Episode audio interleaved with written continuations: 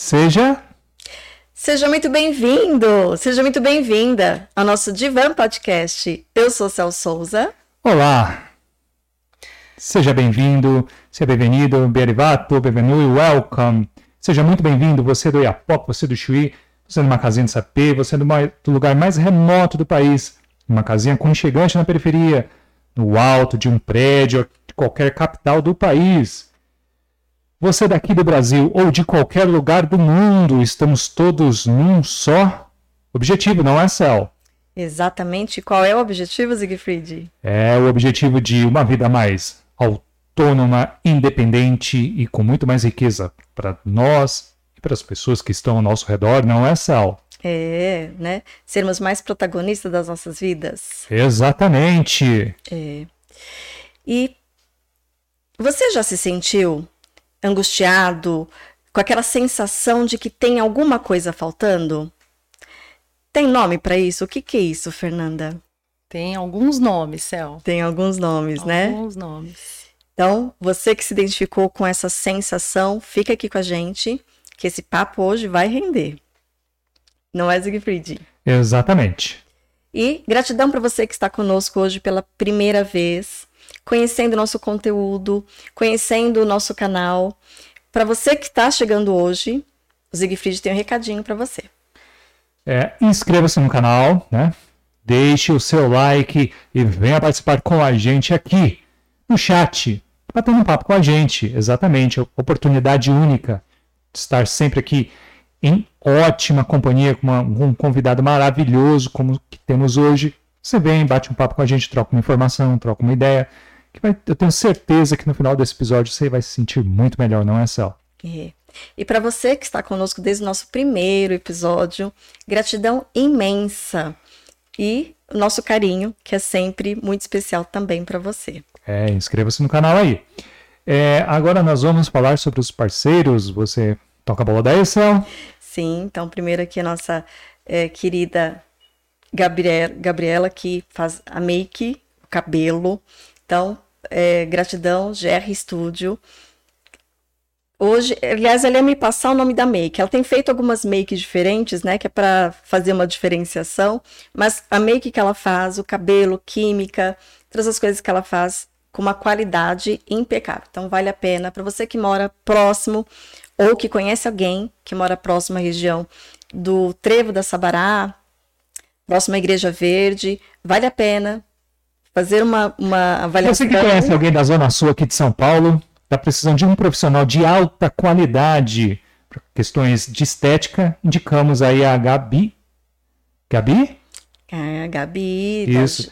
Da, da GR, da Estúdio GR. Passa essa bola para ela, porque eu tenho certeza que ela vai adorar o trabalho aí da nossa profissional aí, não é, Cel? Isso. Agora vamos falar do outro parceiro. Da Facility Print.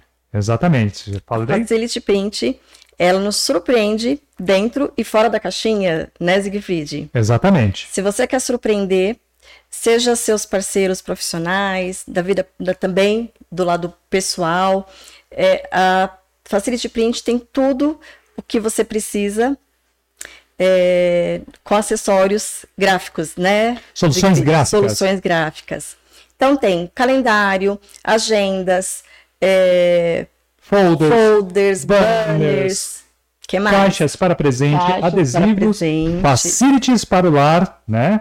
Como Com jogos quadros. americanos quadros, inclusive você mostra daí algum um item que tá... Inclusive, a semana passada a gente apresentou aqui uma caixa de presente maravilhosa. Cuidado né? aí, cuidado aí. Cuidado aí. E hoje vamos apresentar outra. Né, assim, é uma mais linda que a outra. Olha o capricho, a qualidade. Aproxima mais um pouquinho do, da sua câmera, Cel. Isso. Qualidade que a gente tem certeza que vai de verdade surpreender você. Então, vale a pena também fazer um orçamento com eles.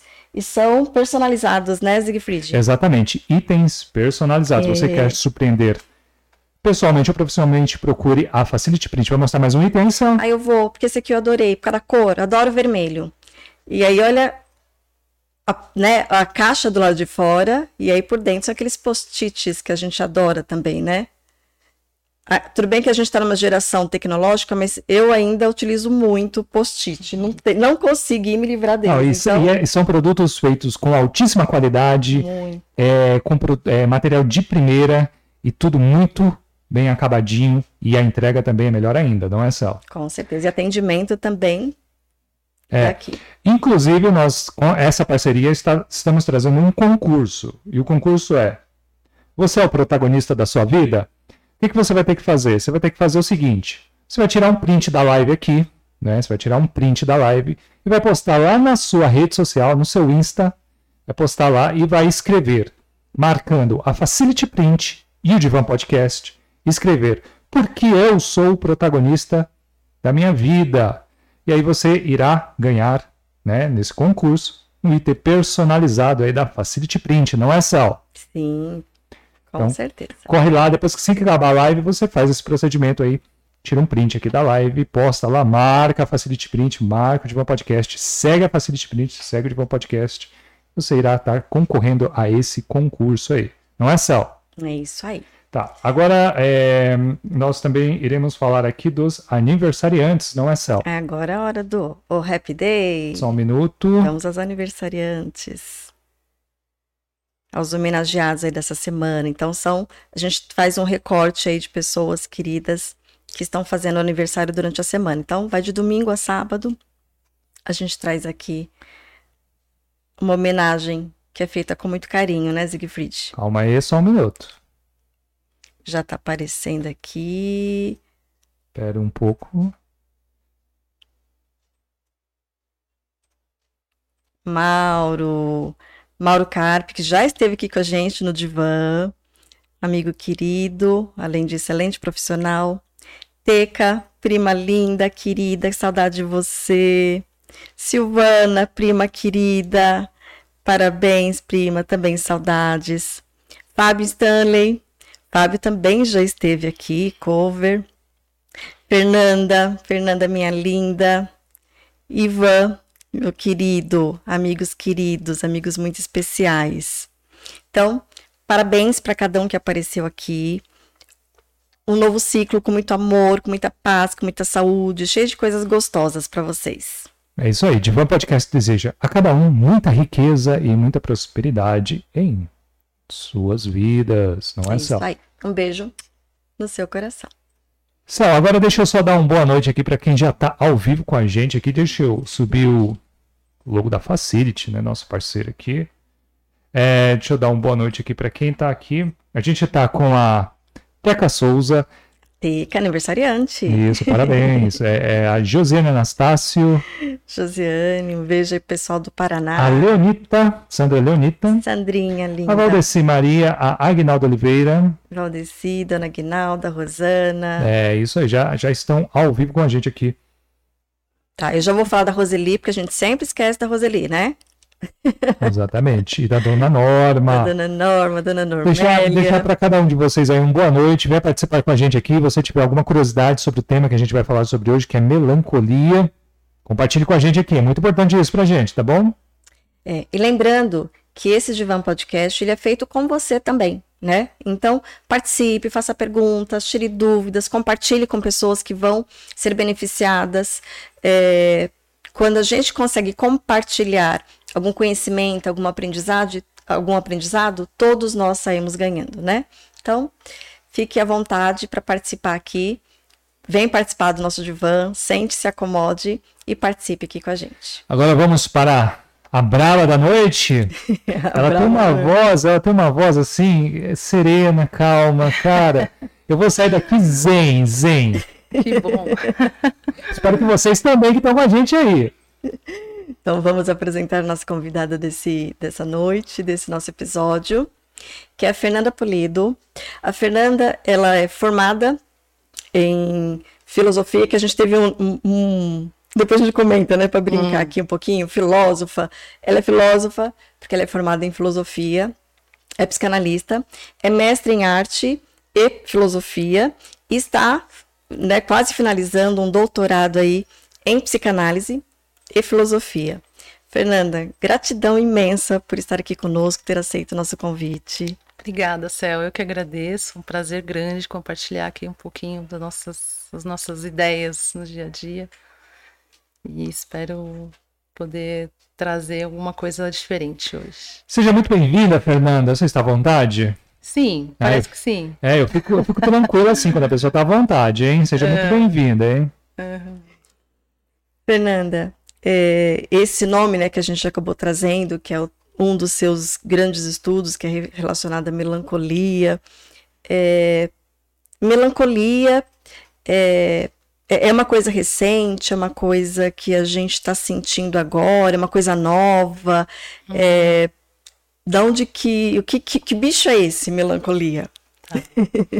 A melancolia é um dos sintomas, né, que a gente tem visto como a grande marca do século XXI, né? Entre essa epidemia de transtornos psíquicos, né, que a gente tem visto, a gente tem, por exemplo, no Brasil, 49% das pessoas, né, segundo um relatório que saiu no ano passado, 2022, quase 50%, quase metade da população metade. relatou algum mal-estar psíquico, né? E aí pode ser depressão, pode ser angústia, pode ser uh, vários tipos de fobias, melancolia, que hoje a gente chama mais de angústia, diversas, diversos tipos de mal-estar.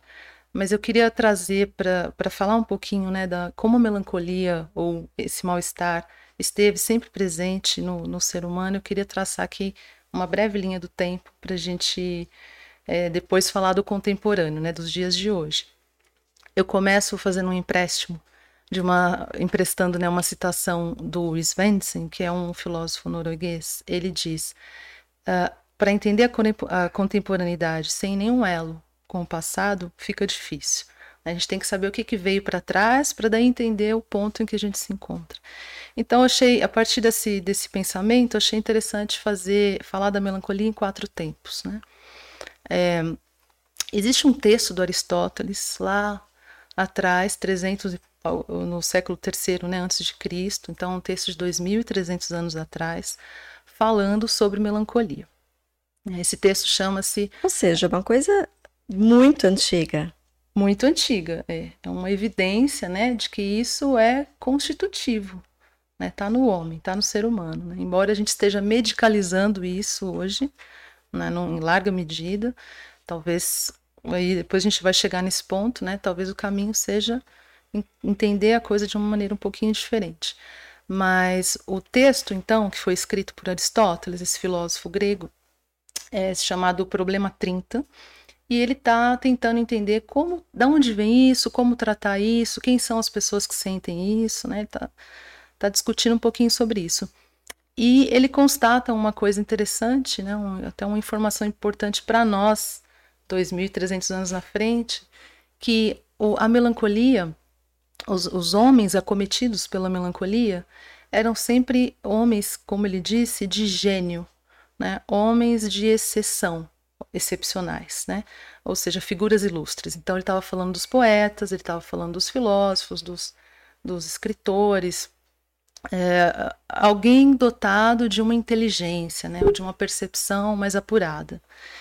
E aí, é, depois a gente vai pensar um pouquinho sobre isso no homem de hoje, né?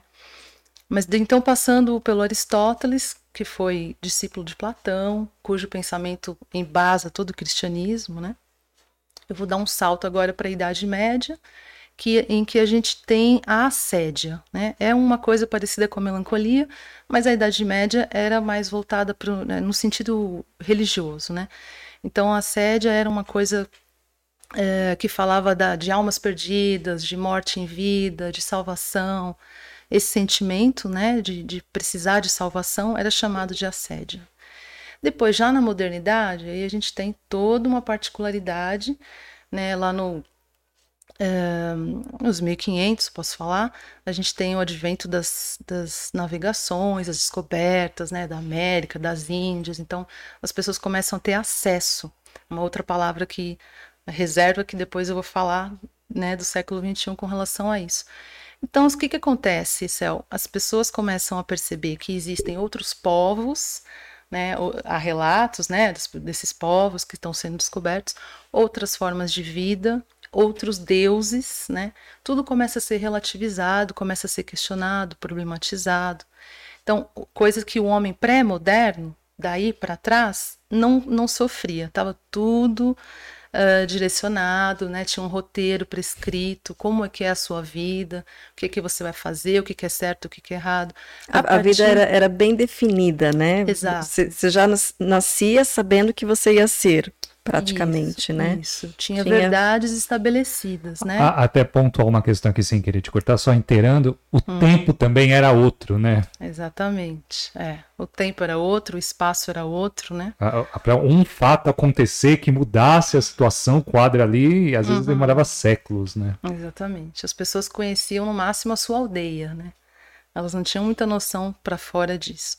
Então imagina o tamanho da novidade, né? E aí tem outras coisas, tem a reforma da igreja, tem o Copérnico que fala que a Terra não é o centro da, né? A Terra não é o centro do universo. Tem várias coisas que vão sendo desconstruídas e o sujeito verdades, né? Assim, verdades absolutas verdades que existiam, né? Foram sendo desconstruídas. Exatamente. Então o sujeito moderno, isso quem fala é a Maria Rita Kell, um psicanalista brasileira.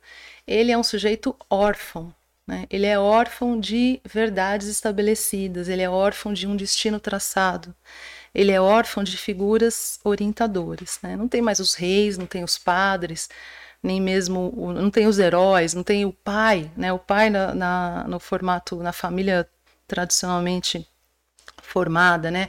Aquele pai que define o destino dos filhos e da mulher, né? Aquele pai que manda norteava, né? Norteava a, a é. vida, né? Então, o que, que acontece com esse sujeito? Ele se vê livre, porém desamparado, né? O que, que eu vou fazer da minha vida, né? Me, me disseram que eu posso fazer qualquer coisa, né? Ai, Fernanda, eu vou dar uma paradinha, porque assim, é, essa ligação que você está tá trazendo pra gente, ela é muito interessante, porque acho que assim, a, talvez a gente não tenha se dado conta uhum. é, desse, vai, vou chamar de ônus, da liberdade, uhum. né? Que ela, ela vem nesse formato, lógico, né? Assim, da liberdade vem com esse ônus da, do desamparo, né? Porque Exatamente. não tem um norte, não tem alguém ditando regras, é, não tem alguém direcionando, né? Exatamente. É.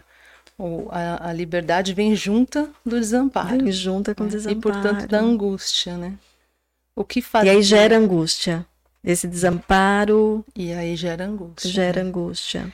Então, é, e aí o, o, o, Sartre, o filósofo existencialista, né, do francês, lá nos anos 40, ele escreve O Ser e o Nada, e ele diz: o homem está condenado a ser livre. É um paradoxo, né? Uhum. Liberdade e condenado. Uhum. Tá condenado, né? tipo... É, você é obrigado a fazer escolhas, uhum. né? E isso gera angústia, porque eu não posso errar, né? O que eu vou fazer da minha vida, as escolhas que eu vou tomar, as decisões que eu vou tomar, é, são responsabilidade minha. Não é mais dos reis, dos padres, do pai, do chefe, do herói. Eu defino, né? Isso tira um culpado, né?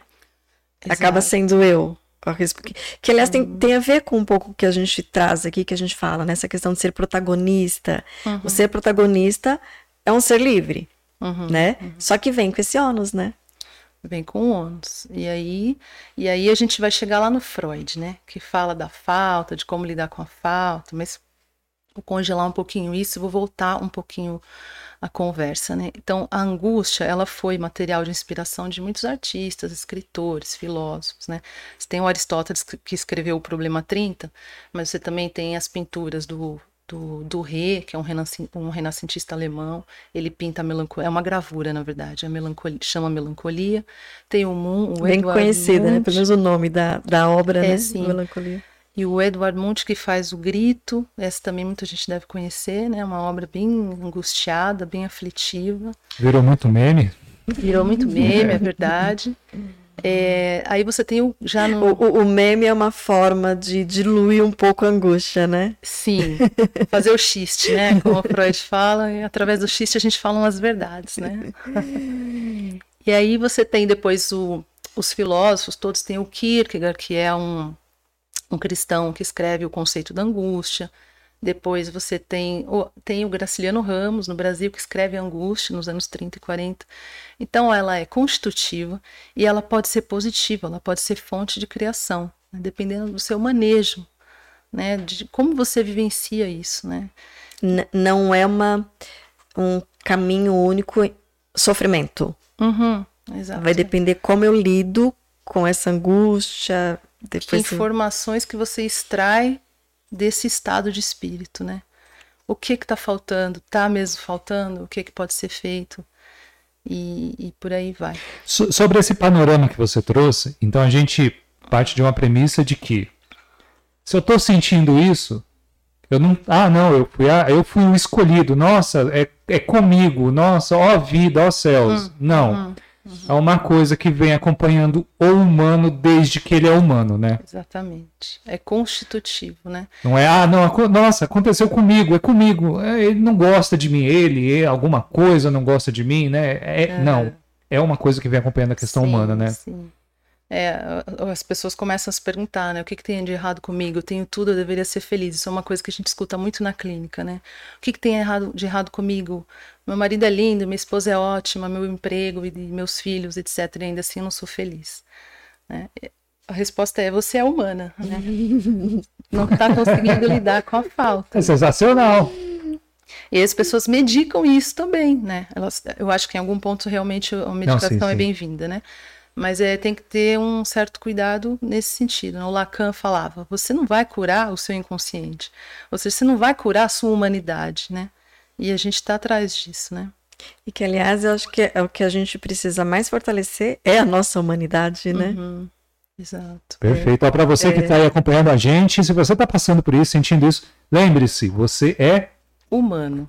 Você é humano. Você é humano, é. Você não é o primeiro a sentir isso, e talvez não vai ser o último. E não vai ser o último, com certeza. Porque seria bom, né? Pô, eu tô sentindo agora... eu vou ser o último. Ó, liga aí, eu sou o último. Não vai ser o último porque tem alguém nascendo agora. É. Exatamente. Nesse exato momento tem alguém nascendo, então não vai ser o último.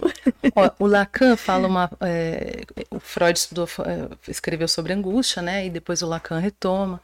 E tem uma frase que eu acho interessante. Ele fala que a angústia é aquilo que não engana. Então, um sujeito que está angustiado é sinal se ele está angustiado, é sinal que ele fez algum contato com o real. Né? Porque a vida está cheia de adornos, de enfeite, de distrações. Mas em algum momento eu entro em contato com isso, né? que é o imprevisível, a morte, a doença, o envelhecimento, as coisas que fogem do meu alcance. E quem é que não passa por isso, né, Céu? Todo mundo estamos, passa por isso. Estamos todos passando. Não, ó, eu vejo uma galera no Instagram trajeto, que né? não passa que por isso. Ah, é verdade, é verdade. Tem uma galera aí que não passa. é parte do trajeto, né? É inevitável, é imprevisível, é incontrolável.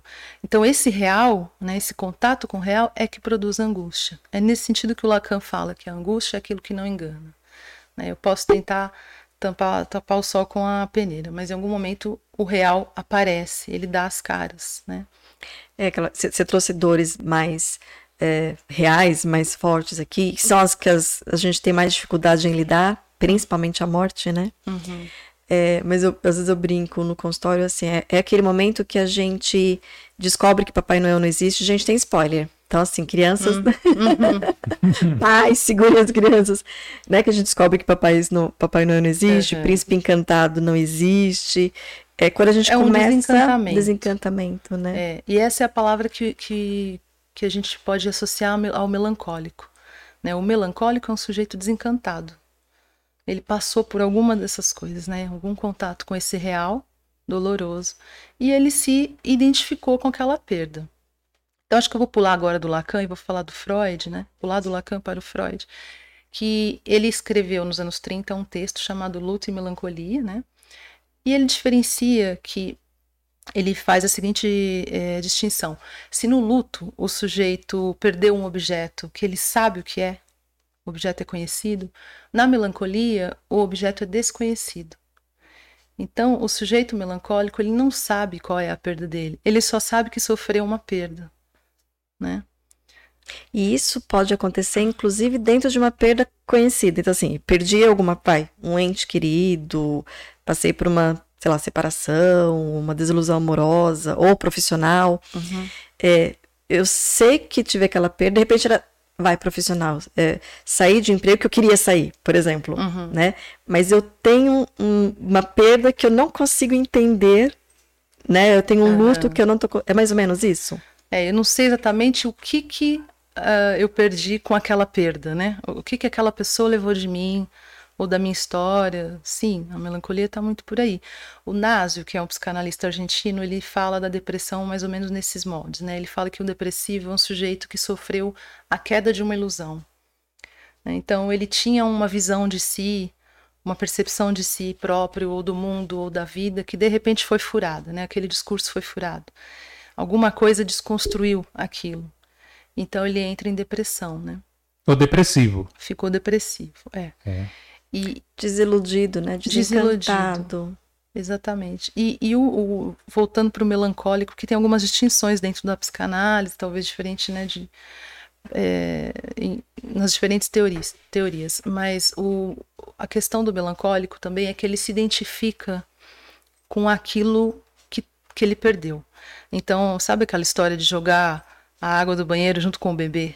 É uma coisa assim. Eu, aquilo eu perdi um objeto determinado e com ele foi o meu eu. Me perdi junto. Eu me perdi junto, eu fui embora. Então, sem aquilo não tem mais Sentido. nenhuma possibilidade para mim. Ainda que ele não saiba, né, o que, que é aquilo. Ele só sabe que ele só sabe que algo falta. Né? Então, é, eu acho que a, o, o, grande ponto que o Freud levanta do, do, do melancólico é que ele está apegado, ele fica fixado naquilo que está ausente. O melancólico ele lamenta aquilo que não está, ou que ainda não chegou, ou que já passou. Né? Ele se identifica com isso, ele fica fixado naquilo. Então, e aí, então vamos só. É... É, posso entender só uma questão assim que claro. aí tá nessa pessoa que, é, que ela está fixada no ausente, né? Uhum. E aquela pessoa que às vezes é muito assim, ah não, é, de correr atrás de alguma coisa. É, e, se ela está correndo é que não está presente. Uhum. Ela pode estar tá escondendo uma melancolia ali, ela pode estar tá tentando, de certa forma, estar tá camuflando uma melancolia ali, porque ela está sempre procurando alguma coisa, não sei, algo nesse sentido também? Acho que o melancólico ele ocupa uma posição menos ativa, né? Ele, ele é, men é, menos ativo. Tem uma coisa de desistência, né? Desmotivado, desencantado. Ele está desencantado, né? Uhum. Tá com uh, menos energia, né? É, menos, é. menos força vital para uhum, uhum. construir, né? Sim. A não ser que faça, como você trouxe, né? Assim, um, um uso disso, né? Uhum. Transforme isso, né? É, tentar ver de uma outra, de uma outra ótica, né? Então, retomando, né? Se a gente pensar no que trouxe Aristóteles, Lacan, o Freud, é, a, gente, a Maria Rita Kel, o, o George Forbes também, que é um psicanalista brasileiro, ele fala que a gente está vivendo um momento do, do mundo que é a Terra 2, né? onde as relações agora são mais horizontalizadas. Se antes eram, vertic eram verticalizadas, agora elas são horizontalizadas. Tudo Tinham é autoridades, né? Agora é, tudo é mais para o coletivo, né? menos individualista. Então tudo isso está reformatando, né? Está reformulando os modos de vida. E aí a gente volta para o sujeito desamparado que eu trouxe da Maria Rita Kel, né? Ele tem que fazer o trabalho dele, a carreira dele, a família dele, né? Nos moldes dele. Então é um sujeito melancólico, ele é um sujeito desamparado, ele é um sujeito desencantado, ele é um sujeito que é órfão, de certas verdades, estou né, retomando uhum. para a gente chegar no, sim, sim. no século XXI. E ele, e segundo o Aristóteles, né, tem a ver com pessoas que têm uma percepção mais desenvolvida, né, uma visão mais ampliada das coisas. E a gente pode fazer um parênteses aqui e perguntar o que, que o Aristóteles acharia desse homem que somos nós, dois anos, dois mil, dois milênios à frente, né? Que gênio que, não ser, que nós não seríamos, né? Então é impossível não sermos melancólicos, né? E daí a, a epidemia que a gente tem de transtornos psíquicos, né? A gente tem muita informação, a gente conhece, eu conheço o meu tempo e fora dele, o meu espaço e fora dele, né? Eu estou no Brasil, mas estou acompanhando a guerra na Ucrânia, o terremoto na Turquia. Né? Eu estou vivendo aqui um momento que eu ando de avião, mas eu vi fotos de, da época que a gente andava a cavalo. Enfim, a gente tem muito acesso. Acho que essa é uma, essa é uma palavra-chave na melancolia acesso e excesso, né? Uhum. Tenho acesso a muita informação e desinformação também, né? e eu tenho um excesso que é uma sobrecarga. Né? Tem, talvez eu veja coisas demais, né? Que o cérebro não dá conta, que a psique não dá conta, né? E aí, para chegar agora realmente no século XXI, né? O que homem que nós somos? Nós somos o homem da hiperconectividade, né? O mundo do hiperlink, do consumo, que é um hiper tudo, né? Tudo. que é o excesso que você comentou. O excesso, né? Acesso e excesso. Né? excesso. E, e nós somos também um homem que tem uma experiência mais empobrecida, para usar um termo do Walter Benjamin, né? Ele escreveu esse texto lá nos anos 30 e ele estava falando uma coisa que é surpreendentemente atual, né? 90 anos atrás, que a experiência ficou empobrecida porque o homem vive em busca do atual, a última versão. Né? Qual a última versão do celular, do carro, do tênis, do, de tudo, né? Então a busca do atual empobrece a minha experiência. Eu nunca estou em lugar nenhum. Eu estou sempre em trânsito, em tráfego, né? Sempre buscando mais. Até o Siegfried falou do se poderia ser melancólica a pessoa que está sempre procurando alguma coisa, né? Talvez não melancólica, mas é uma experiência empobrecida, né? Me lembra aquele filme Clique, né? Que ele está sempre adiantando uhum. as partes chatas, né? Exatamente. Vai adiantando. Exatamente. E acaba não vivenciando o, o, presente, né? Você, com toda a riqueza aqui de conhecimento que você tem, mas, é, é, e olhando para trás, é uma, uma coisa assim, né? acho que até o século X, assim, entre o 5 e o 10, uma pessoa que tivesse muita erudição, ela talvez teria lido no máximo 10 livros hum. na vida dela inteira, né? É. Saberia conduzir uma equação ali de primeiro grau, segundo grau no máximo, e olha lá, né? Hoje em dia você tem que saber de tudo de informática, daquilo. Sim, sim.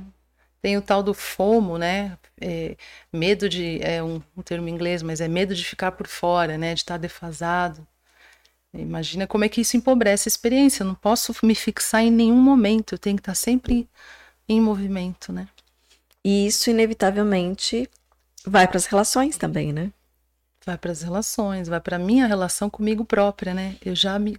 Chega um momento que eu já me perdi de mim mesma. Eu não sei qual é o meu desejo e qual é o desejo do outro que implantaram em mim. Isso é uma coisa que agrava muito o nosso momento em termos de, de transtornos psíquicos em geral, não só melancolia, né? E, e bom, e aí então, para amarrar, né?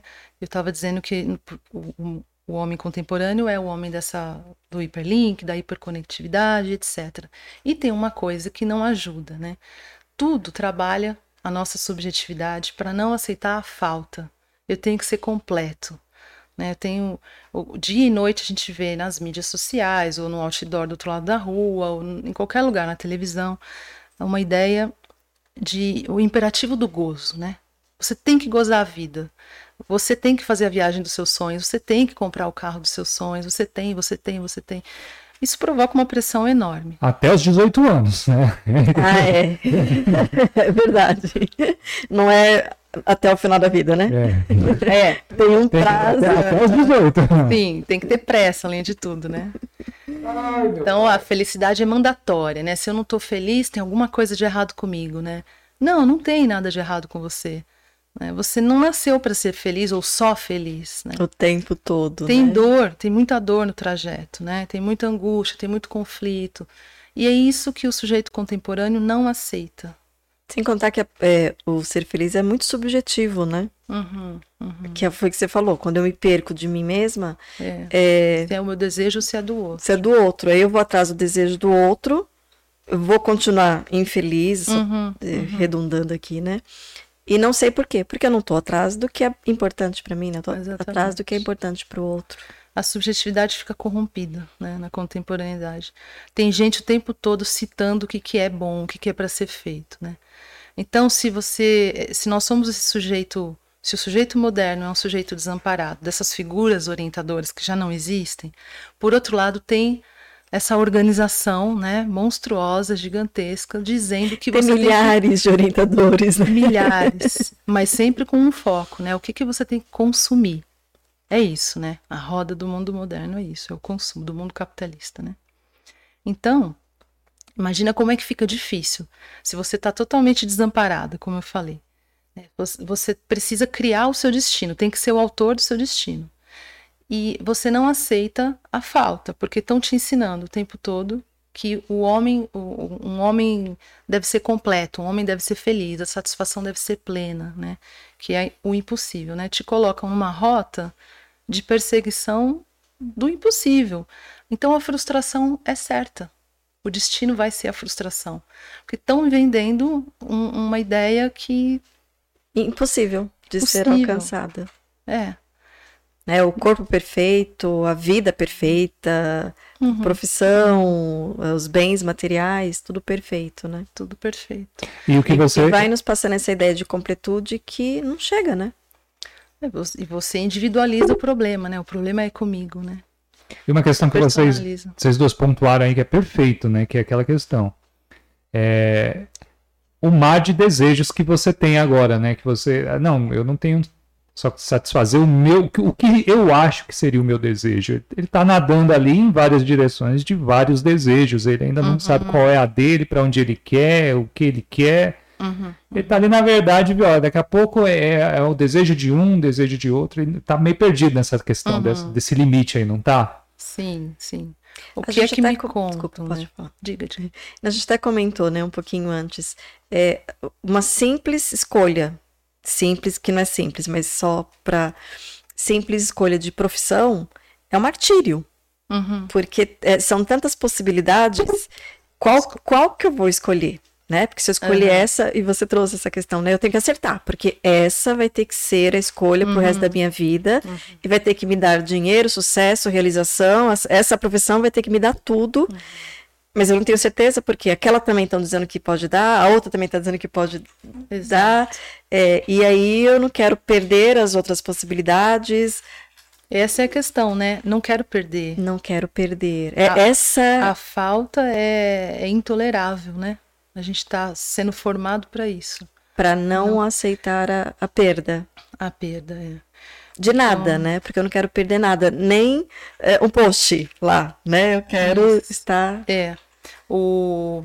Agora você me lembrou, né, que o Sartre, quando ele está falando de, de como a escolha provoca angústia, né, ter que escolher provoca angústia, ele fala, a gente está tão condenado a escolher que mesmo quando eu penso que eu não estou escolhendo, eu também estou fazendo uma escolha, a de não sair do lugar, a de não mudar nada, de não alterar nada, né. É uma escolha. Então, é uma escolha. E, e, e eu posso estar perdendo também. Então, assim, eu acho que o, o melancólico é ou qualquer tipo de transtorno psíquico acho que vai ter a ver com isso. Em algum momento vai bater nisso, né? Na falta. Lidar com a falta. Né? Entender a falta como uma coisa constitutiva e tentar fazer dessa falta alguma coisa produtiva, né? É, você, é, você... Só me permite uma questão que eu estou subindo uma enquetezinha, gente. Uhum. Participe aí, a interação é muito bom para a gente, porque faz com que o, o episódio tenha mais relevância alcance mais e mais pessoas, a gente ter oportunidade aqui única de trazer a Fernanda aqui. É uma pessoa assim, nossa, conhecimento aqui, vai, a conversa vai longe. Uhum. É, participe da enquete. A enquete é o seguinte: você sabe qual é o seu desejo, aquele que é só seu? Temos a, a opção sim ou não. Vamos, vamos, ver como é que a galera tá aí, se ela tá seguindo, tá nadando em prol do norte dela aí. Uhum. É. E, e, até dentro disso, assim, né? Acho que você que está nos, nos ouvindo aqui, talvez se identifique em consultório, ou quando a gente conversa, e às vezes até né, com a gente também, óbvio, a gente também é ser humano, a gente também faz, uhum. né, sente todas essas coisas, mas como a gente consegue é, descrever tudo que a gente não quer, tudo que a gente não gosta, como é difícil a gente acessar esse eu, né? O que, uhum. que eu uhum. quero, o que, que eu gosto, é, para onde né, eu tô indo, porque vem todas essas vozes, vem todas essas demandas, vem todo esse desejo do outro. Uhum. E aí o meu desejo de querer atender o desejo do outro, né? Sim, sim. E isso é, é aterrador, né? Não para nunca. Tem o, o Lacan fala que o desejo é o desejo do outro, né? A gente não tem nenhum desejo original, é sempre um discurso que está no meu inconsciente. Veio lá dos meus pais, ou dos primos, ou dos vizinhos, ou dos primeiros amigos, né? Então é muito difícil você identificar qual é o seu desejo, se é que tem algum, né? É preciso olhar para dentro com muito, entrar em contato com o real aí muito fortemente para você entender isso. Né? É, e tem, tem outras, é, outras esferas, né? A gente trouxe essa questão da, da escolha da profissão. É, consegue lembrar de algum outro exemplo, né? Da, de, desse contemporâneo, onde a gente tem essa. A gente tem visto os jovens, né, num conflito de, de orientação sexual, por exemplo, né? É, como está muito mais aberto essa questão, tem muito, muito adolescente que entra numa crise porque acha que ah, eu gosto de menina, eu gosto de menina, depois não, não era nada disso, depois vai para frente, volta para trás. Então, é nesse sentido que eu estava falando é, da, da liberdade, né? A liberdade que, que junto dela, que, que traz junto de si o, essa angústia, né? O conflito. Se antes estava pré-definido. Eu vou casar, vai ser com alguém do sexo, de preferência virgem. Depois eu vou. A mulher. A mulher, exatamente. Então, vou casar com alguém do, do. Mas também tinha definição do homem, né? O homem, por exemplo, já tinha que ter experiência. Também era uma definição, né? Também é. E, que, e vai ser o provedor, tem toda a parte do homem, com certeza, né? Hoje não. Então, hoje você vai casar se você quiser. Você vai ter filho, se não quiser, também não precisa. Vai casar com alguém do mesmo gênero, do, do mesmo gênero, do gênero oposto, tanto faz. Então, imagina, é um cardápio muito mais aberto, né? Então, é, as, as, escolhas ficam muito mais angustiantes, né? Antes eu só precisava escolher qual, com quem eu vou casar, né? Agora não, eu vou casar. Sim, e teve épocas que nem isso, né? A família escolhia, né? Uhum. Então, Sim. ainda tem. Ou seja, for, foram várias. Não sei se posso chamar de libertações, né? Foram várias sim, libertações. Sim, né? é, mas que vêm acompanhadas exatamente da angústia e da, da frustração, porque uhum, uhum. É, quando alguém escolhe por mim, é, eu me sinto mais aliviado. Não deu Exato. certo, mas foi porque escolheram para mim, né? Agora, quando eu vou fazer essa escolha, é, essa responsabilidade de acertar, que foi que você trouxe, né? É ela acaba assusta. provocando um, um, um, peso, né? Uhum. É ela que é assustadora, né? E aí vou fazer aqui um parênteses rápido, vou, vou usar mais uma linguagem do, freudiana, né? O Freud, quando ele fala do neurótico, ele diz que o neurótico é um. Ele sofre de uma covardia moral, que é exatamente isso, me responsabilizar pelas minhas escolhas. Então ele para, ele paralisa. Né? Paralisa. E o melancólico tem um pouco dessa paralisia, né? Uhum, tem um pouco. É. Agora, o, tem uma frase do Nietzsche que eu gosto muito, que ele diz assim. Ixi, ah, que... essa, ah, eu me arrepio todo aqui. Mas essa é bem, é bem democrática. É. Não, ele adora Nietzsche. É. Eu adoro, adoro, adoro. Talvez você já tenha ouvido, que eu acho que tem muito a ver com o mal-estar, o que fazer do meu mal-estar, como, né? é, é, é, curta, mas eu acho ela muito poética. Ele fala que é, muito, é preciso muito caos interior para parir uma estrela. Né? Então, o caos interior está na gente, né? Está na gente. E a gente pode fazer, a partir disso, a gente pode fazer muitas estrelas, né? É. Eu acho que eu, eu, não, eu não sei se eu consegui completar um pensamento, ou se foi só o pensamento aqui pensando. Uhum. É, mas uma forma, e talvez vou trazer até um conceito aí da psicanálise, de, especificamente do Freud, uhum. mas que a gente até trouxe bem en passant, que bem superficial em um dos episódios, mas que é da sublimação.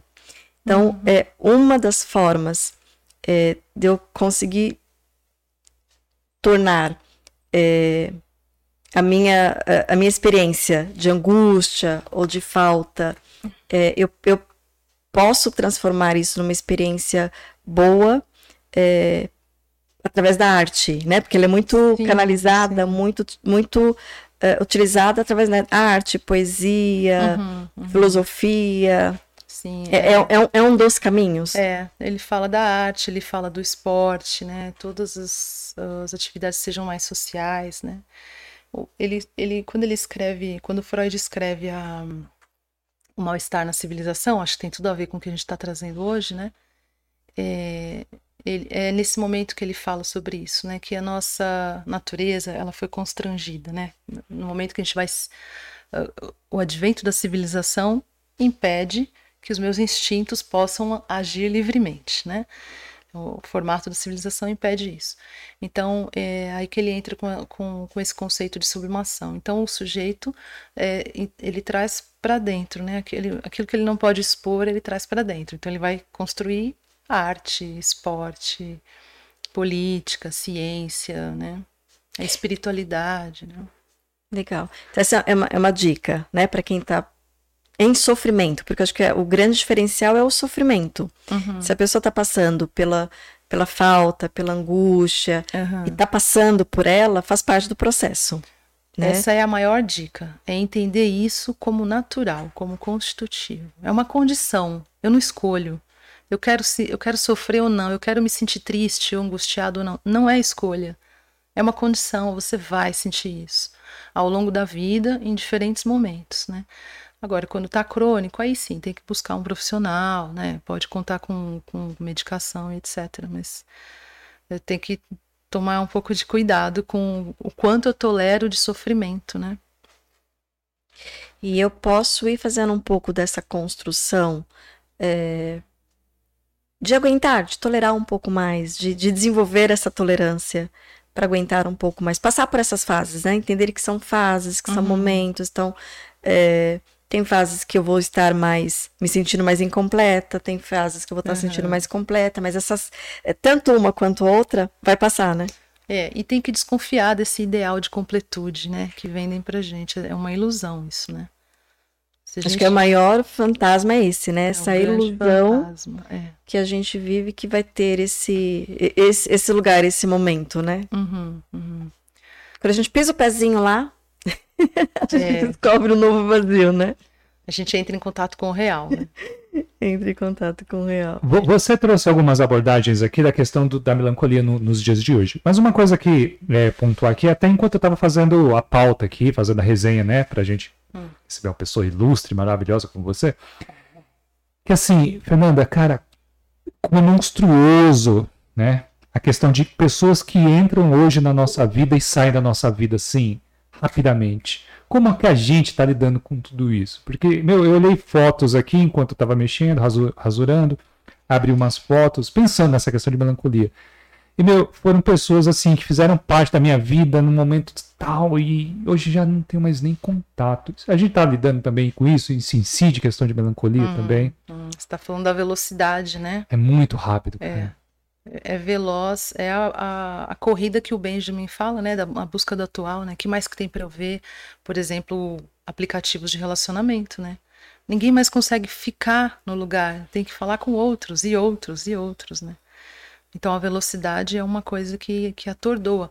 Na modernidade, quando o homem do século XIX, eh, final do XIX, começa a ver os carros né, nas ruas, que ainda são as charretes ou algo análogo, né?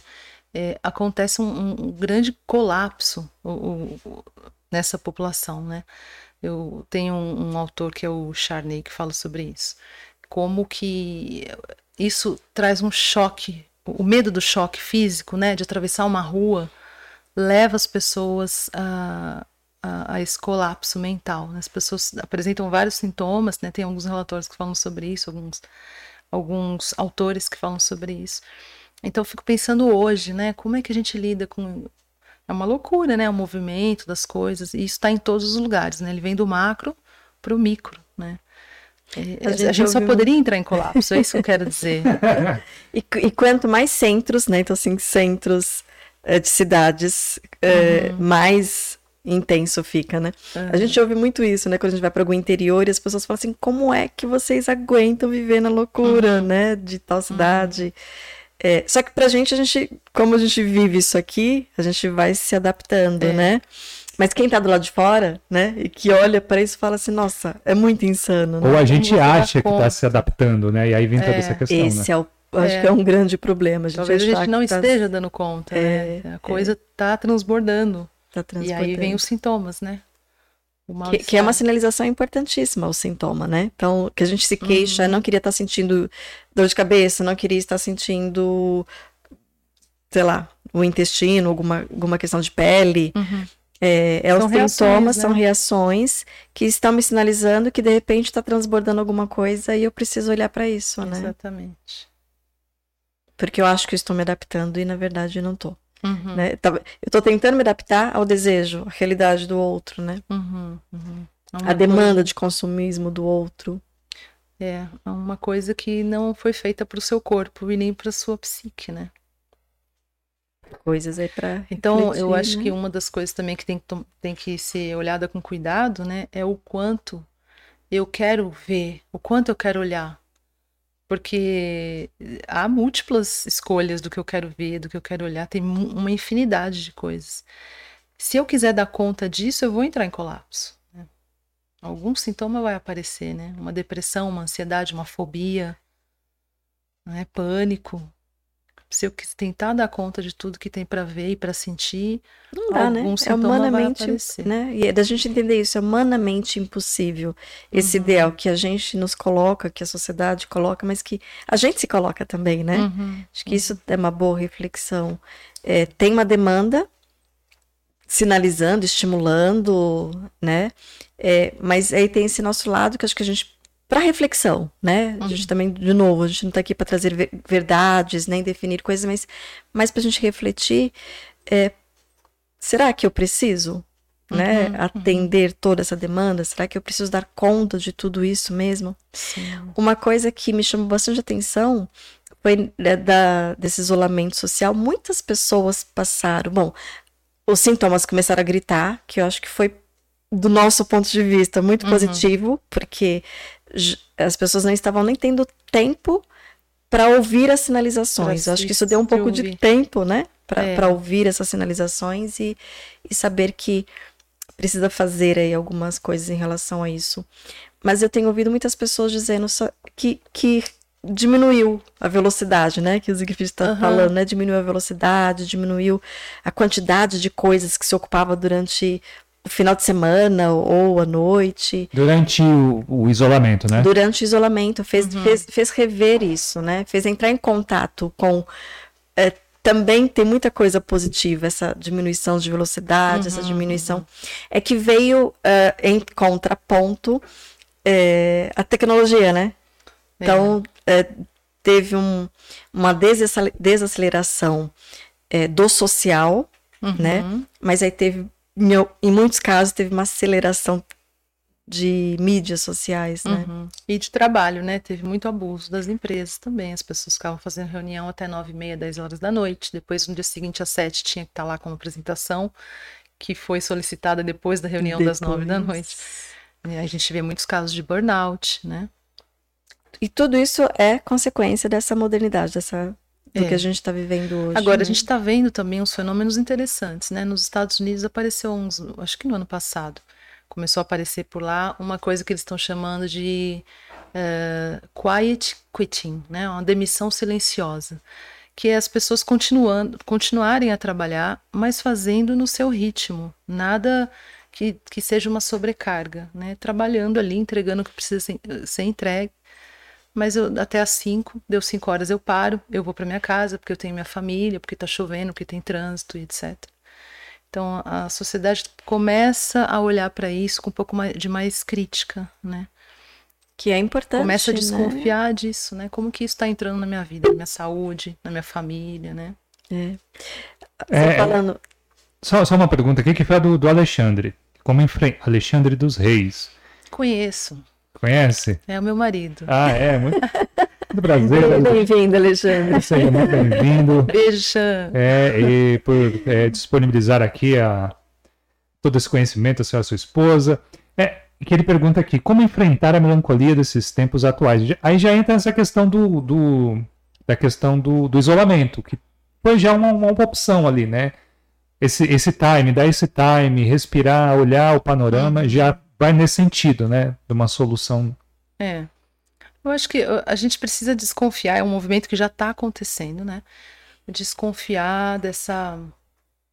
É, desse discurso que eu preciso ter tudo, ser tudo, estar em todos os lugares, ser plena. Né? Começar a furar esses discursos, eu acho que é uma coisa, é, já é um passo importante. Uh, mas eu acho que na individualidade também as pessoas têm que começar a olhar mais para o prazer, porque a gente ainda tem né, uma cultura de superprodutividade, né, de prazer é proibido, né, o dever vem na frente. Acho que tem que começar a desconfiar dessas coisas também. E, e, é tão contraditório, né, Fernanda? Porque ao mesmo tempo que a gente está. Você até trouxe a palavra né, do, do, gozo, a, busca do gozo, né? Uhum. O tempo todo, mas a gente não se permite o gozo. A gente fica Exato. atrás desse gozo, né, uhum. do prazer, da, é, mas é, contraditoriamente uhum. não vivencia, não experiencia, não é. curte, né? Uhum. Só adquirindo, né? Então, as ideias, né? Eu vou adquirindo as ideias que eu vou ter, também, né? né? Vou adquirindo objetos. A gente escuta tantas pessoas falando que foi no shopping, deixou lá tudo que tinha, chegou em casa e sentiu um vazio, né? Quer dizer, uma ilusão de que aquilo vai trazer alguma coisa que vai me completar, não vai, né? E aí é um caminho muito pessoal para cada um. O que é que te completa, né? O que é que, te fa... o que, é que faz sentido para você? Tem, tem, um livro, eu não trouxe aqui a referência, mas é muito fácil de achar, que eu, que eu acho muito legal. É, é uma ilustração é, da falta que a falta, a falta que a falta me faz. Hum, uhum. Muito interessante a ilustração, né? É, que é exatamente isso. É, é, quando eu completar uma falta, automaticamente vai surgir outra. Uhum. Né? Sim, sim. É, e, e, e da gente dar conta de passar por esses lugares de falta, porque eles estão presentes o tempo todo, não tem como fugir. Sim, sim. Né? Olha, eu vou falar do Nietzsche de novo, então. Ele fala que a gente ama mais do que o objeto desejado, a gente ama o desejo. O desejo. Eu quero desejar. E, é. e o Lacan também vai falar disso, né? Lógico que a gente fica só circundando, a gente gosta de ficar tangenciando o desejo, mas a gente tem medo de entrar em contato com o desejo.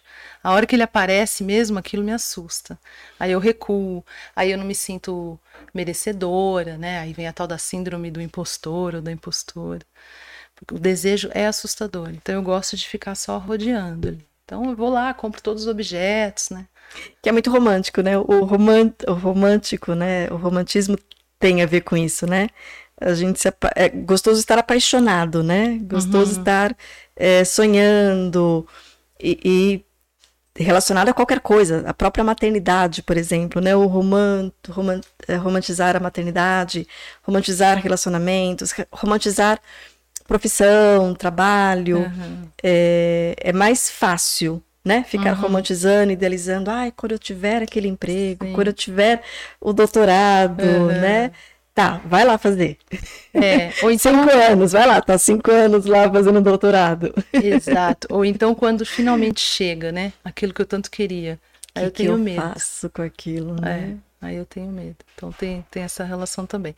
Mas voltando na pergunta do, desse senhor, o Alexandre Reis, é, eu acho que uma coisa que eu escutei há pouco tempo de um autor que eu já não me recordo, mas ele falava que ansiedade era falta de curiosidade. Agora eu tô pulando para um outro sintoma, né, que é a ansiedade, mas eu acho que a gente está abarcando aqui, oh, desculpa, de maneira geral, a gente está falando do mal-estar. Do né? mal-estar. Né?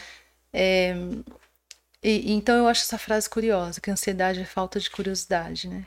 O que, que, que isso quer dizer, né? Vai buscar alguma coisa, vai descobrir alguma coisa sei lá, uma língua, um esporte, uma cidade que você queira visitar e nunca foi, a maternidade que seja, vai ter um cachorro se nunca teve, né? curiosidade. Eu acho que é isso que tem que ter também. Falta um pouco curiosidade, porque é muito fácil a gente ficar ali girando, né, no, no Instagram, nas redes sociais, olhando aquilo que já colocaram, já está pronto, aquilo né? que já está posto. Então, a gente vê muito isso na clínica, as pessoas que vão cortando todas as coisas da sua rotina. Ah, namorar não, dá trabalho. Ah, trabalhar também não gosto, porque não, não quero me relacionar. Ah, estudar tenho preguiça, odeio estudar. E não, ah, levar o cachorro na rua também não eu pago alguém para fazer isso. E aí, tô depressivo. Tá faltando sentido, né? A gente escuta isso. Hum, claro, você cortou tudo que fazia o sentido. Você não quer fazer sua própria comida, você não quer passear com seu cachorro, você não quer se relacionar. Você foi cortando todas as coisas. Então acho que a pessoa tem que olhar para isso também, né? Eu tô, eu tô me queixando de uma falta, mas eu cortei essas coisas, né? Eu cortei tanto que não ficou nada. Então tem que ter essa curiosidade. A curiosidade tem a ver também com se relacionar, conhecer o outro, permitir o diferente, né? Apreciar até o diferente. E corre risco, né? E correr risco, exatamente. Saber que toda escolha implica numa perda, né? Vai faltar. Vai faltar. Vai cobrir o pé, um santo vai descobrir o outro, né? Isso é, é. isso é condição, né? É. Ouvindo você falar também me remeteu aqui a questão da que aí tem muito a ver com o melancólico, né? E também com a depressão e com outros transtornos, mas é... que vem o isolamento, né? Quando vem essa realidade, tende a se, se recolher um pouco mais e acaba uhum. se passando pelo isolamento e vai perdendo as conexões, né? E, uhum. e para o ser humano a conexão é algo muito importante, né? Então, uhum. essa velocidade de, passar de relação em relação também não tem conexão, uhum. né? É, e, e, é muito interessante conseguir fazer essa reflexão de que eu só me conecto, né? Só me sinto conectado, porque as pessoas reclamam muito de falta de conexão, né? Ah, é, não tenho conexão. É, mas de entender que para ter essa conexão, eu preciso estar conectada, né? Uhum. E não é na tecnologia, não é na internet. É, tem que estar conectado com os, os, os seus valores, os seus, seus gostos, né? As suas preferências. E, e, no sentir, né, que você trouxe, tá, assim, eu tô conectada com o meu cachorro, né? Uhum. Que eu tenho, mas que outra pessoa leva para passear. É, eu né? abrir mão, né, dessas coisas básicas que fazem o dia a dia, né? Que trazem sentido, né? Então, no final, o sentido vai faltar mesmo, né? Se eu fui cortando um após o outro. E, e normalmente, Fernanda, eu vou cortando essas coisas por qual ou quais motivos? Eu vou cortando por, por medo, por, uh, por acreditar que eu não tenho recursos para poder lidar com isso. É, Ai, pergunta ampla, complexa, é, né? eu acho que tem vários casos, né? Mas eu acho que a facilidade tem sido um, um, um, vilão né? As facilidades. Ah, tem alguém para fazer minha comida, então faça. Tem alguém para cuidar da minha criança, então cuide. Tem alguém para levar o cachorro, então leve. Então, eu vou. Bom, isso para quem pode, né? É, financiar esse estilo de vida que eu falei. Então, e, e não, é, não é por acaso que a gente vê as pessoas reclamando disso. Ah, eu tenho tudo e não estou feliz, né? Porque ela pode pagar. Então, ela vai pagando. E nisso ela vai recuando, ela vai saindo da vida, da própria história dela, né? Então eu acho que é, a facilidade depois acaba como uma dificuldade, né? Se converte numa dificuldade. Que você falou da facilidade desse mundo moderno, até para você cortar pessoas, né? Antigamente, é, você, ah, aquela pessoa que estava te estorvando ali, né? Você tinha que, ó, meu. Explicar, né? Falar. Não tá rolando, isso aqui você, tá jogando água fora da piscina. Hum. Hoje em dia não, com um clique você vai lá. É. Cancela. É. Bloqueia ela, ela nunca mais te vê, né? É uma coisa muito triste para quem sofre, né? Que as pessoas aparecem falando que sofreu o tal do ghosting, né? Me deu um ghost, é uma, virou fantasma, né? fantasma, né? Desapareceu. O, a, hoje em dia a gente não, não quer nem mesmo passar, né? não quer se responsabilizar, nem mesmo para dizer para o outro que não quer engajar com ele, não quer nada com ele. E só que quem está do lado de lá fica passa anos ou o resto da vida se perguntando onde que eu errei. Às vezes não errou em nada, né? O outro simplesmente não estava na mesma página. Mas o que eu quero dizer é que isso provoca estragos, né? E aí. E entra nessa questão que você falou. Como é fácil, é cômodo para mim e eu não tenho que ter o trabalho de ter um, uma conversa madura, de amadurecer mediante isso que está acontecendo, eu vou lá e uso os recursos da melhor maneira para mim. Tecnológico, é a facilidade, né? É. E, e aí, é, esse lugar que você está falando, né, da, do, do, da facilidade, é o que a gente costuma chamar de. A, zona, a gente está numa zona de conforto, e às vezes é uma zona de conforto ruim. Uhum. Né? Tá num relacionamento ruim, mas é uma zona de conforto. Essa zona de conforto, a gente acabou se, ficando tão confortável, uhum. é, evitando problemas, né? Uhum. Evitando uh, trabalhos. É, e aí vale muito uh, olhar para isso, né? Porque tá, eu estou evitando um monte de trabalhos, eu estou evitando um monte de coisas, mas com isso eu perco minhas conexões. Uhum. Desaprendo a fazer conexões, desaprendo a manter conexões, né? Uhum. É, a gente está desaprendendo muita coisa, né? Sobretudo lidar com a falta, né? Que eu acho que é o princípio da melancolia. Eu não quero que nada falte, né? Quero que esteja tudo completo, né? Eu não quero nem mesmo me cansar falando com você, terminando um relacionamento. Eu não quero me cansar. Eu escuto algumas pessoas que estão tá entre os 20 e os 25 anos falando que uh, trabalhar em escritório não é para mim. E aí a pessoa está tentando ali fazer uma outra coisa, mas aí ela esbarra de novo na, na, no relacionamento. Ah, mas também não consigo falar com os clientes, apresentar proposta. Então, ela vai recuando de tudo que é difícil. Né? Ela não quer lidar com a falta Ela, e isso tem a ver também com uma exigência, um grau alto de exigência, né? Eu quero ser perfeito, como eu não consigo, então eu nem vou participar desse negócio aí, que é o trabalho, que é um relacionamento amoroso, né? Uhum. Tem muito a ver com isso também.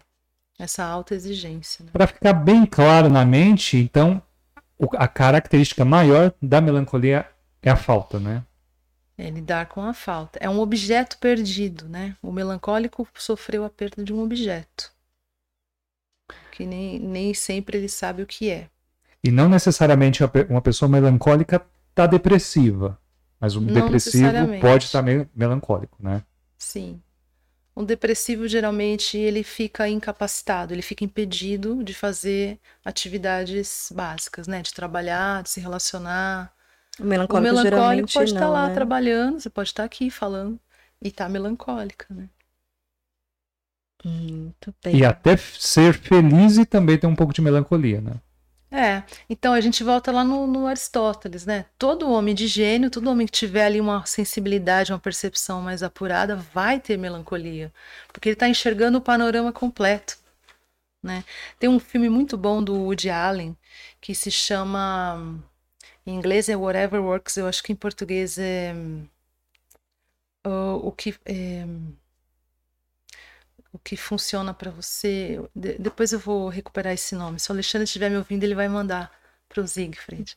Uhum. É, no final do filme, eu não, eu não, quero dar spoiler, né? Vamos fingir que não é no final do filme. em algum momento do filme, perguntam, mas por que, que você está assim? O que eu vou entregar aqui não é relevante para o filme por que, que você está sempre reclamando? Por que, que você está triste? Alguma coisa assim, enfim, talvez melancólico. Ele fala, é porque eu vejo o cenário completo. É, eu acho que essa frase vai estar tá muito alinhada com a fala do Aristóteles, né?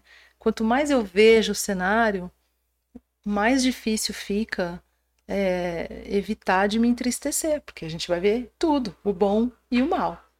Então, quem é que está feliz? É quem está ali alienado na sua casinha, numa bolha, é, e relativamente feliz, né? É, talvez você não tenha consciência é isso. Uhum. Porque... É, esse que se diz feliz e completo, satisfeito, provavelmente ele não tá vendo o que tá acontecendo em volta dele. Não, não dá para ser completo vendo tudo. Vendo, vendo o tá completo, tá né? É.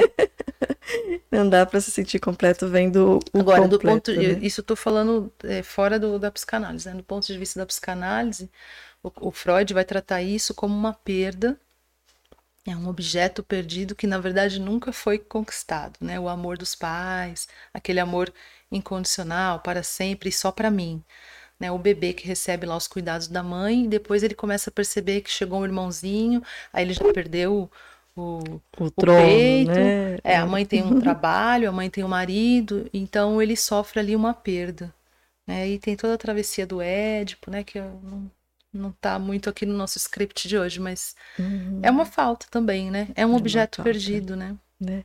E, e, de novo, é, traça é, essa sensação ou esse lugar já muito novo, né? Muito Pr novo. Primeira relação, primeiro contato com a realidade com outro, já vem né? com essa perda, né? Já vem com essa falta. Sim. inevitavelmente, assim, os exemplos que você trouxe, inevitavelmente essas faltas vão aparecer, porque essa mãe não vai estar comigo 24 horas uhum. é, realizando toda a minha necessidade o tempo todo, porque é humanamente uhum. impossível, né? Essa mãe uhum. vai trabalhar, essa mãe vai no banheiro, essa Sim. mãe vai, enfim, é, ter outras coisas além né, de mim. Uhum. Mas aquilo que o bebê experimentou, isso aqueles que tiveram uma criação tradicional, né? Porque tem gente que foi criado pela avó ou por alguma outra pessoa, mas aquilo que ele experimentou ali, o, o que o Freud traz é isso, né? O contato ali com o seio, o mamar, etc. Aquilo é tão inesquecível. Depois ele eh, fica no inconsciente, ele passa a vida toda buscando, buscando um prazer novo. parecido, né? Um, um, amor daquele, daquele tamanho, daquele formato, e não vai encontrar. Não vai encontrar.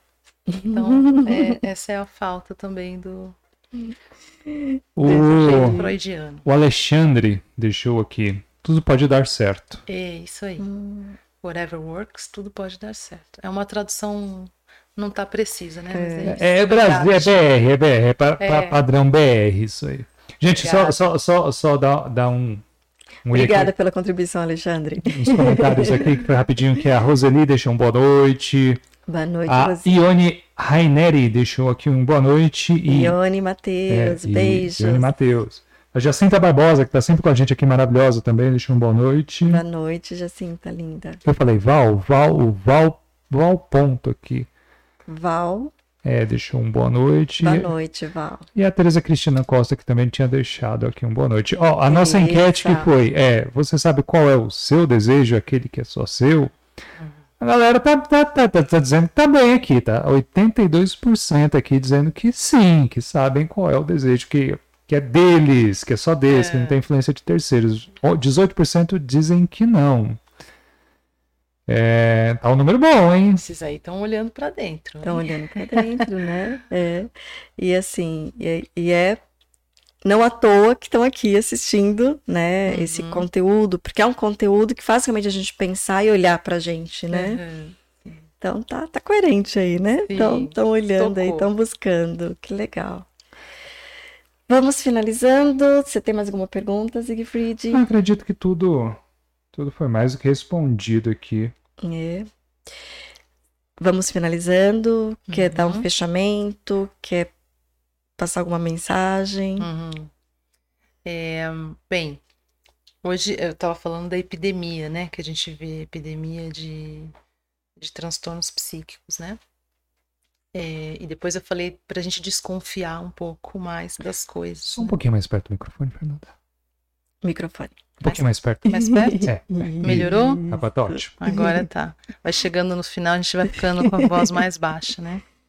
É, eu acho que é capital a gente desconfiar desses discursos que querem personalizar o problema, individualizar o problema. Né? Então, ah, você está depressivo? Nossa, sempre, você nunca bateu certo, né? Você sempre uhum. teve algum problema, sempre foi diferente, né? Não. Tem que olhar para o ambiente. Melancolia e qualquer tipo de mal-estar psicológico tem a ver com o ambiente, né? O mundo que a gente está vivendo é um mundo que está numa velocidade que nunca esteve antes. Então, e, e, ele não quer parar, né? Os agentes econômicos não querem parar essa velocidade. Então, eles nunca vão dizer que isso tem a ver com, com o mal-estar das pessoas. As pessoas não vão ouvir isso, né? Então, é preciso desconfiar. Né? O problema talvez não esteja em mim, esteja no que eu estou fazendo, no ritmo que eu estou andando, no nível de entrega que eu estou querendo. No que eu estou querendo dar tô conta. Estou fazendo de mim um robô, uma máquina, né? Eu sou humano.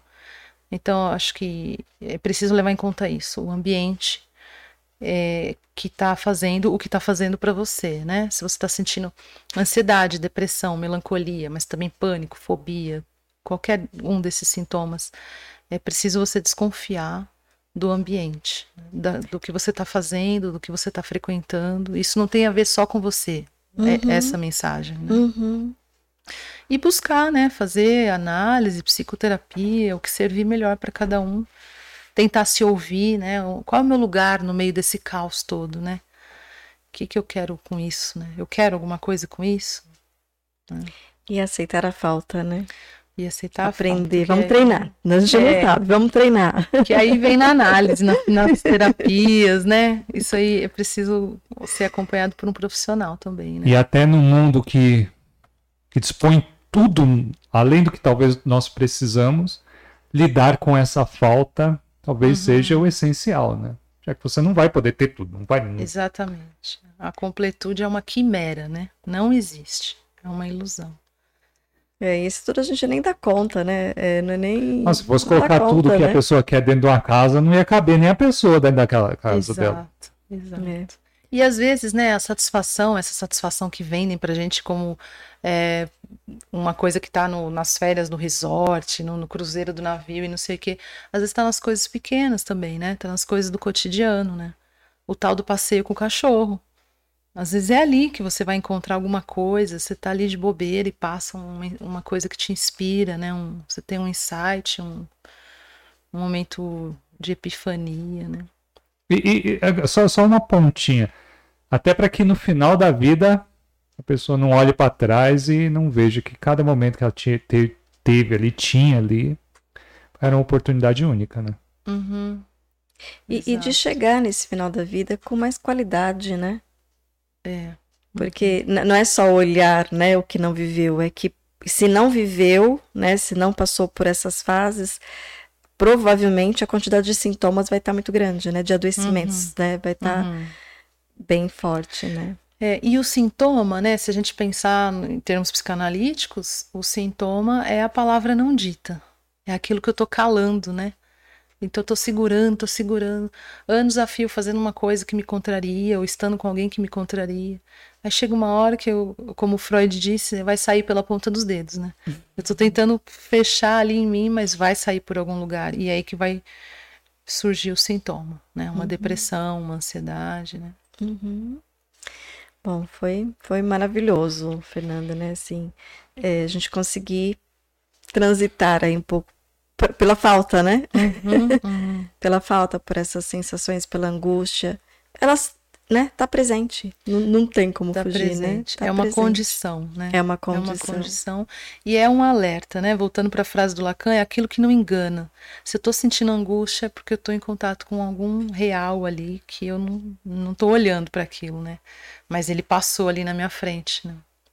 E é um real que às vezes é só real, né? Eu não vou ter o que fazer com esse real, né? Uhum. Eu não, uhum. não vou ter como mudar esse real, uhum, uhum. né? É conseguir olhar e aguentar esse real, né? Sim, exato. E se puder transformar, ok, né? Mas é. na maioria das vezes, quando a gente entra nessa angústia, é porque é um real que é o real, né? É o real. Tem uma parte dele que só pode ser suportado, não pode ser alterado, né? É isso que a gente vai encontrar na, no final de uma análise, né? A, a, fatia do real que só pode ser suportado. Né? Só pode ser suportado. É. E a gente, claro, né? É um recorte, mas enquanto ser humano, a gente tem condições de passar por isso, né?